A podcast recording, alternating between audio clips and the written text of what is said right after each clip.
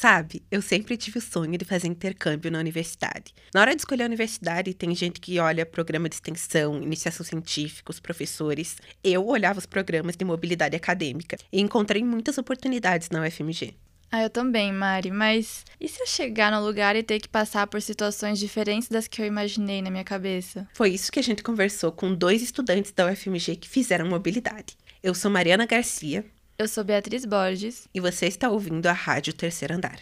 Nossa primeira entrevistada é a Paula Gaspar. Ela se formou recentemente em turismo e em 2019 foi para Maiorca, que é uma ilha na Espanha. Ela estudou lá um semestre na Universidade das Ilhas Baleares. O intercâmbio dela foi pelo programa Minas Mundi, da UFMG. E como a Paula era assistida pela FUMP, a assistência estudantil da nossa universidade, ela recebeu uma bolsa para realizar essa viagem. Ela nos contou como foi sua passagem por Maiorca. Eu acho que foi bem diferente do que eu expectava, assim, né, das minhas expectativas. Mas isso, assim, não quer dizer que tenha sido pior ou melhor, entendeu? Eu acho que só diferente. A hora eu ia, era tratada como vento, ignorada, ignorada mesmo. Como também tinha hora que eu era sexualizada, por ser latina, né, brasileira, latina. Então, isso foi uma das dificuldades que eu passei lá. Além do preconceito sofrido, a Paula contou que as aulas também não foram como ela esperava. Das disciplinas que ela cursou lá, só uma foi aproveitada no curso no Brasil. E segundo ela, o saldo que ficou no final foi um saldo negativo. Isso nos surpreendeu muito, porque a gente costuma idealizar o intercâmbio. E a Paula comentou como a frustração vem justamente por conta disso. Isso é até um problema, sabe? Idealizar. Mas assim, é claro que a gente vai criar expectativas porque a gente está viva, a gente sente, a gente espera que aconteçam coisas legais, coisas boas, e isso é normal, sabe? Mas é, é também normal se frustrar. Eu me frustrei um pouco.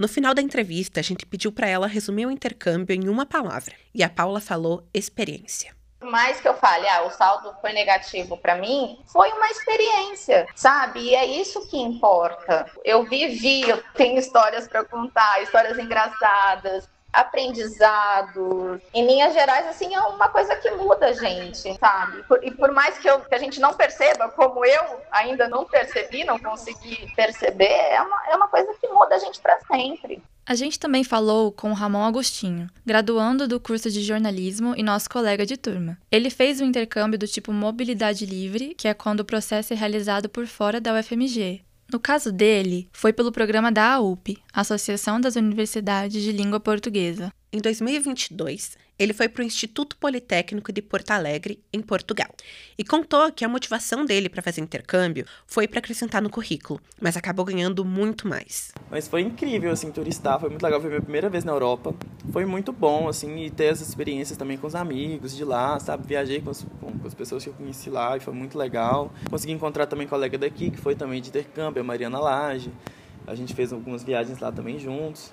Então, assim, foi, um, foi uma experiência muito boa, mas também foi muito complicado, porque você fica muito tempo fora de casa, né? O Ramon disse que, no início, foi muito tranquilo para ele estar longe de casa e que ele ficou 100% imerso na experiência de lá e nas amizades que ele estava construindo. Mas no final, aconteceram coisas no Brasil que lhe deixaram com o coração apertado como o falecimento do seu cachorrinho e de alguns colegas de faculdade. Foi um pouco mais complicado, assim, nesse final, assim, aí eu fiquei um pouco mais solitário nesse lugar, mas não porque eu estava sozinho, mas porque eu me sentia que aquelas pessoas que estavam lá comigo não conseguiam me apoiar daquele lugar, então eu acabei sentindo solitário por isso, sabe? Sobre a volta ao Brasil, o Ramon nos contou que ainda está se acostumando. Ah, o que eu tô mais sentindo falta, o que eu tô sentindo mais estranho é porque eu comecei o processo de intercâmbio. Foi tudo na pandemia. Então eu sempre tinha um grande projeto vindo, sabe? Agora que eu voltei para cá, para minha rotina normal, entre aspas, eu não tenho um grande projeto mais. Eu tô sentindo que eu tô sentindo vazio, assim, sabe? Eu não tivesse um propósito, assim,